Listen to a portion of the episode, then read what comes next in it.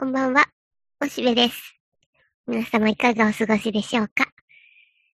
ちょうどいい気候になってまいりました。まあちょっと薄ら寒いといえばそうなんだけど、このぐらいがおしべは大好きです。でね、もう年内はね、スケジュールが結構バシバシ入っちゃって、なんだか空いてる日が少なくなってきたんだけど、でもね、そんな時こそね、時々ね、なんか、あのお仕事をあの日にまとめていただけばいいので、今日はいいです。朝ですかみたいなことがよくあるね。でね、ポカッと開く日があるんだよ。お、今日はなんか何にも、どこにも行かなくても良いというか、どこ行ってもいいというか、そういう自由な日ができる時があって、でね、そういう時、うん、実は、昨日ちょっとそうだったんだけど、おしべはね、自分で 自分のお母さんになりました。何をしたかというとね、この時期、うんと、お窓を開けて、お家の中で冷房も暖房もしなくて、いろいろやってても、まあ、ちょっと寒いかな、まあ、靴下靴下って感じだけども、でも、うん、別に汗もかかないし、で、えー、割と乾燥してるし、それって、とてもいい気候なんだ。もうね、日本はね、そういう気候の日はとても少ない。めっちゃ暑いかめっちゃ寒いかっていう感じでね、どうしてもエアコンに頼らざるを得ない日々ですけども、今ね、自分がくるくる働いてればそう寒くない、昼間ならばね。で、そういう時に、ここ一番、やらなきゃいけないと思っていたことを昨日やったよ。ほんとね、えっ、ー、と、えー、お布団のお世話。ほら、やっぱ急に寒くなってきてからお布団とかね、ずるずるっと出していって、まあ、適当に使ってるよね。だけど本当は、うん、これなんかカバーとかをちゃんとしなきゃとか思ってたんだ。それをやった。うんと、お布団のカバーを変えたり、それから、うっと、毛布にね、カバーかけてんだけど、それがね、いつもね、忙しい時にはペペッともうかけておくんだけども、うん、中でね、棒、こう、毛布が団子になっちゃうんだね。で、あー、なんかイライラみたいになってんだけども、めんどくせえとかなって、いつも変だったんだけど、今年こそは、と思ってね、ちゃんと入れた時に、こう、四つの端っこをね、ちょいとね、こう、糸で止めるの。別に、あの、後でパンパンできればいいようにね、あの、すぐに切れるようにはするんだけども、でもちゃんと玉止めして、ピッピッってやったらね、よし、これで、一応一冬ぐらいは中で団子にならないかなっていう感じにしたよ。で、そういう時にさ、なんかね、お布団の世話とかそうやってやってるとさ、昔ね、そりゃ、お母さんがそういうのやってた。お布団にこう綿入れたりして、で、パンパンってやって、で、こう、手ぬぐいとかちょっと姉さんかぶりにはしてなかったよ。そういうのはオズ映画とかに出てくるんだ。別にそこまで古くはないよ、おしべはね。別に、おしべのお母さんだって、そんな、姉さんかぶりとかはしてなかった。だけど、うんま、でもそういう、なんか、お布団の角角をちょっとパンパンとやったりしてるのはよく見てたよ。だからそういう風にやってる時に、ああ、なんか結局、今自分は自分のお母さん役をやらなきゃいけないわけね。いろいろ考えにふけていたさ。で、そうやってお布団のカバーとかをちゃんちゃんとやって、えー、また、汚れたら帰ればいいやって感じで。それにね、うん、僕はまあ今ちょっと厚みのあるマットレスみたいので寝ててとても快適だったんだけど、だんだんね、自分の形に沈んできてる感じがしてたんだ。でね、どうしてもこう、こう頭の辺とか首、えっ、ー、と、胸のあたりとかが沈んでくるね。でね、なんかそういう感じすると思ってて、逆さにしたいなと思ってたんだ。お布団をね、こうぐるるってこ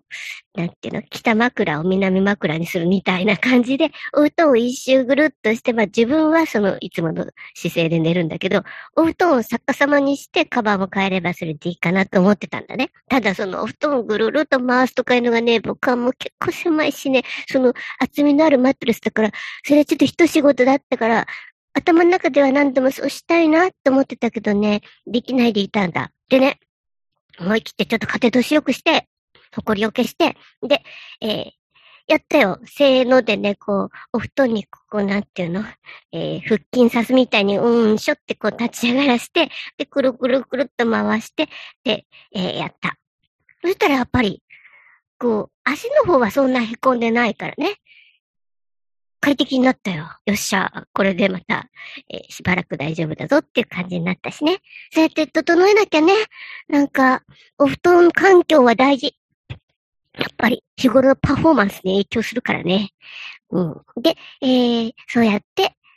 自分で自分のこう環境を良くするために、そしてね、もう一つ兼ねて懸案であった。冷凍庫がパンパンだったのさ。このね、コロナ禍でね、なんか結構ロックアウトがどの程度まで行くのかとか、海外見てたら大変そうだし、だからいろいろちょっと心配で、買い置きとかさ、ちょっとこう、えー、余ったものは冷凍しておくみたいな感じで、いろいろこう、やってたら、もう冷凍庫がパンパンになってさ、なんか可動域が少ない。だからちょいと入れてちょいと出すぐらいしかできなくて、あーなんかイライラとかしてたんだね。で、えー、それをね、しばらく前から冷凍庫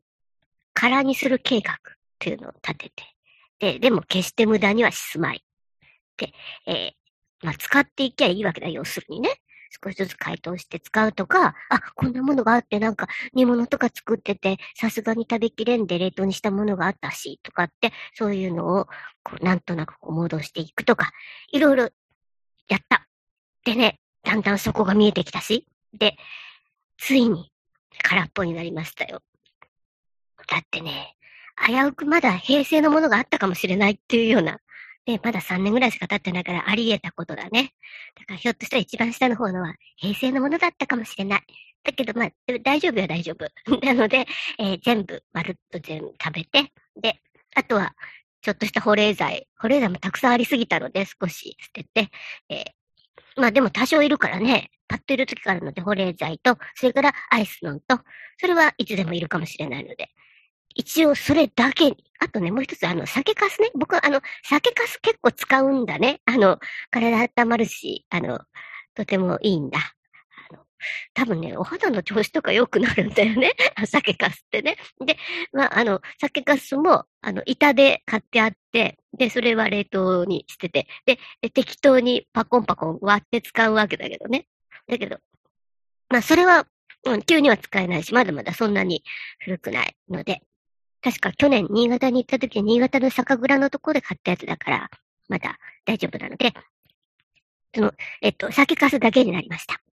偉いだろ？う冷凍庫、まるっと空計画が、えー、完成いたしました。で、こっからは、もう一度今度は丁寧に、えー、上手に区分けしてね、あの、使いやすいように使っていこうと思って、そこの方まで綺麗に拭いて、で、えー、カラッとしてから、今んとこは、あの、保冷剤とアイス丼と酒粕しか入っていません。おほほ。これから暮らしやすい生活のためにきちんとやろうと思っているよ。まあ、無理だろうねっていうツッコミも入るけどね、自分でね。だけど、ちょっとすっきりしました。で、まあ、ついでにね、冷蔵庫の中もまあまあスペースが空いて、いざパッと入れるときに、なんか、あの、スペースがあるようにしておったしね。というふうにして、生活改善計画をこのちょうどいい時期に、この時期しかありません。なんか、ちょうど働いてもそう汗だくにならず、気持ちのいい日々というのはね、もうすぐなんかもう、お布団から出るのも辛いみたいな寒くなっちゃうからね。で、あの、暖房ガンガンかけたりすると、またちょっとお掃除にはあんまり合わない時期になっちゃうので、だってそれで窓開けたらもったいないもんね。というふうにして、おしべは一応一日だけだけどきちんとしました。これからまたダラダラしても大丈夫という風に整えるのが、こういう怠け者には大事だね。というわけで、それにね、大事なのはね、その前の日にちゃんと美味しいもの食べておくことだね。そういうエネルギーが、よし、やろうかなって思うのは、前の日に美味しくて栄養のあるものを食べたかどうかにかかっています。そうやって逆算して自己マネジメントしていかなければいけないかなと思っています。今日は真面目なおしべでございました。いつもこんなじゃないけどね。というわけで、えー、おしべのこの、うん、11月のある日の生活をお話ししてみました。では、またね、バイバイ。